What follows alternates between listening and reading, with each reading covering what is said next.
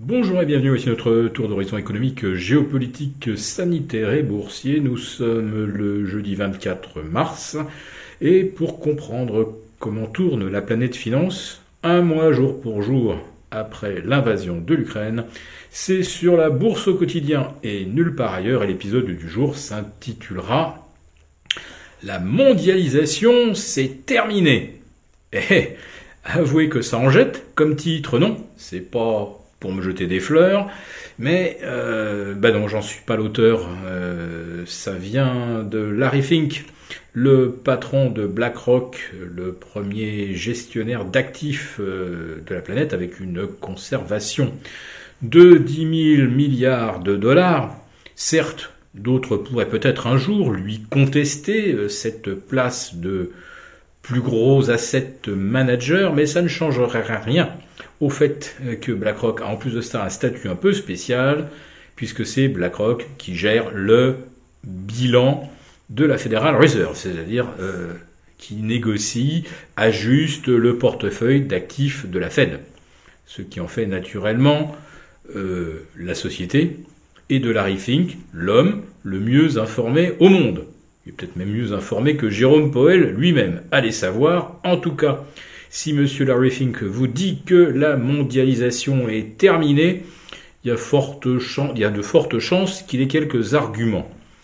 Bon, vous qui nous suivez, vous nous direz, euh, c'est pas un scoop. Euh, on voyait déjà avec Donald Trump euh, et son obsession anti-chinoise que manifestement on n'était plus dans un monde fluide, d'échanges fluides, et que tout devenait conflictuel en fait, euh, euh, Biden a repris le flambeau. Et alors là, par un coup de chance extraordinaire, voilà que les États-Unis, qui n'avaient pas été en guerre depuis 2017, se retrouvent donc maintenant arbitres d'un conflit. Alors quand je dis arbitre, vous savez que c'est un petit peu euh, de l'humour de ma part, un humour un petit peu noir.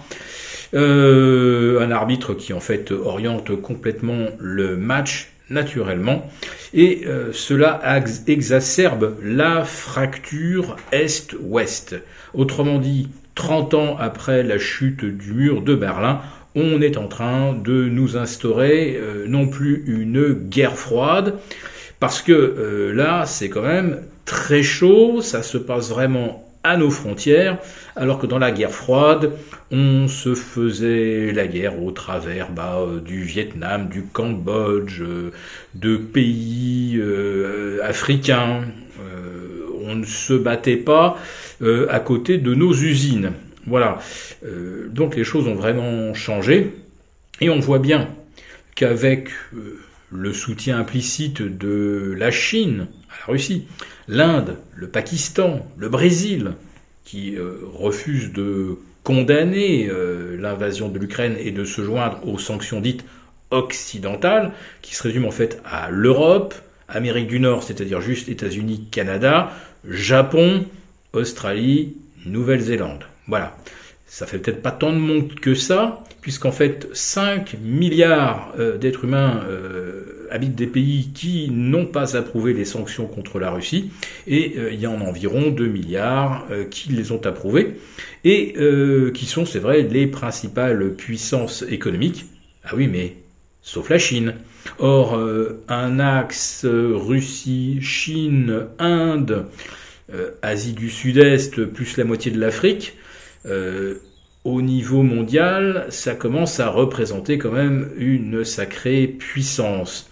Eh ben voilà, les Américains qui n'avaient plus d'ennemis à leur mesure depuis 1990-1991 retrouvent donc et renouent avec une logique Est-Ouest, avec euh, un vrai rival, alors non plus économique parce que la Chine elle est loin devant maintenant, naturellement, euh, la Chine exporte tout et les Américains importent tout, sauf tout de même de l'énergie. Alors que nous autres pauvres Européens, ben, on ne produit pas d'énergie. Donc on est complètement dépendant de tout et c'est à nos frontières que se déroule une guerre, et c'est nous qui sommes en train euh, de nous priver euh, d'approvisionnement russe euh, et peut-être demain chinois, si on décide que les Chinois, complices des Russes, méritent eux aussi d'être punis comme l'avait fait euh, Donald Trump quelques années auparavant, en augmentant les droits de douane, euh, en augmentant la TVA, en compliquant toutes les démarches pour les entreprises chinoises. Bah, rassurez-vous, les Chinois, ça aussi, compliquer les démarches, augmenter la TVA, ils savent faire. Autrement dit, si on décide de punir euh, la Chine, en retour, on sera bien puni, nous aussi. En tout cas, clairement, euh, on ne va probablement pas euh, revenir au monde d'avant, euh, non plus avant le Covid, mais avant finalement que les ponts soient complètement coupés entre la Russie et, l'Occident. La Russie qui se jette dans les bras de la Chine, qui elle-même tente d'asseoir sa monnaie, le yuan, comme la nouvelle devise mondiale, ce qui est arrivé en fait chaque fois qu'un pays est devenu le leader économique de la planète. On parle déjà de pétro-yuan. Eh bien ça, vous pouvez imaginer que pour les Américains, c'est le chiffon rouge et que, en réalité, derrière la, guerre en Ukraine, euh, se dessine une guerre beaucoup plus totale entre les États-Unis et la Chine pour la suprématie monétaire et économique mondiale. Et euh, vous l'observez, ben nous, nous sommes exactement au milieu euh, de ces protagonistes, euh, de ces peut-être futurs belligérants. Et comme d'habitude, eh bien, quand l'Amérique doit mener une guerre contre un adversaire, elle le fait hors de son sol. Et espérons que ça ne sera pas sur le nôtre. En tout cas, l'avertissement de Larry Fink, bah oui, c'est un constat assez lucide que le monde aujourd'hui est en train de se fracturer, de se bipolariser, mais que ça, c'est quelque chose qu'adorent les États-Unis et que nous, Européens, eh ben, nous avons tout à perdre dans ce schéma. Si cette vidéo vous a plu, n'hésitez pas à nous mettre un pouce.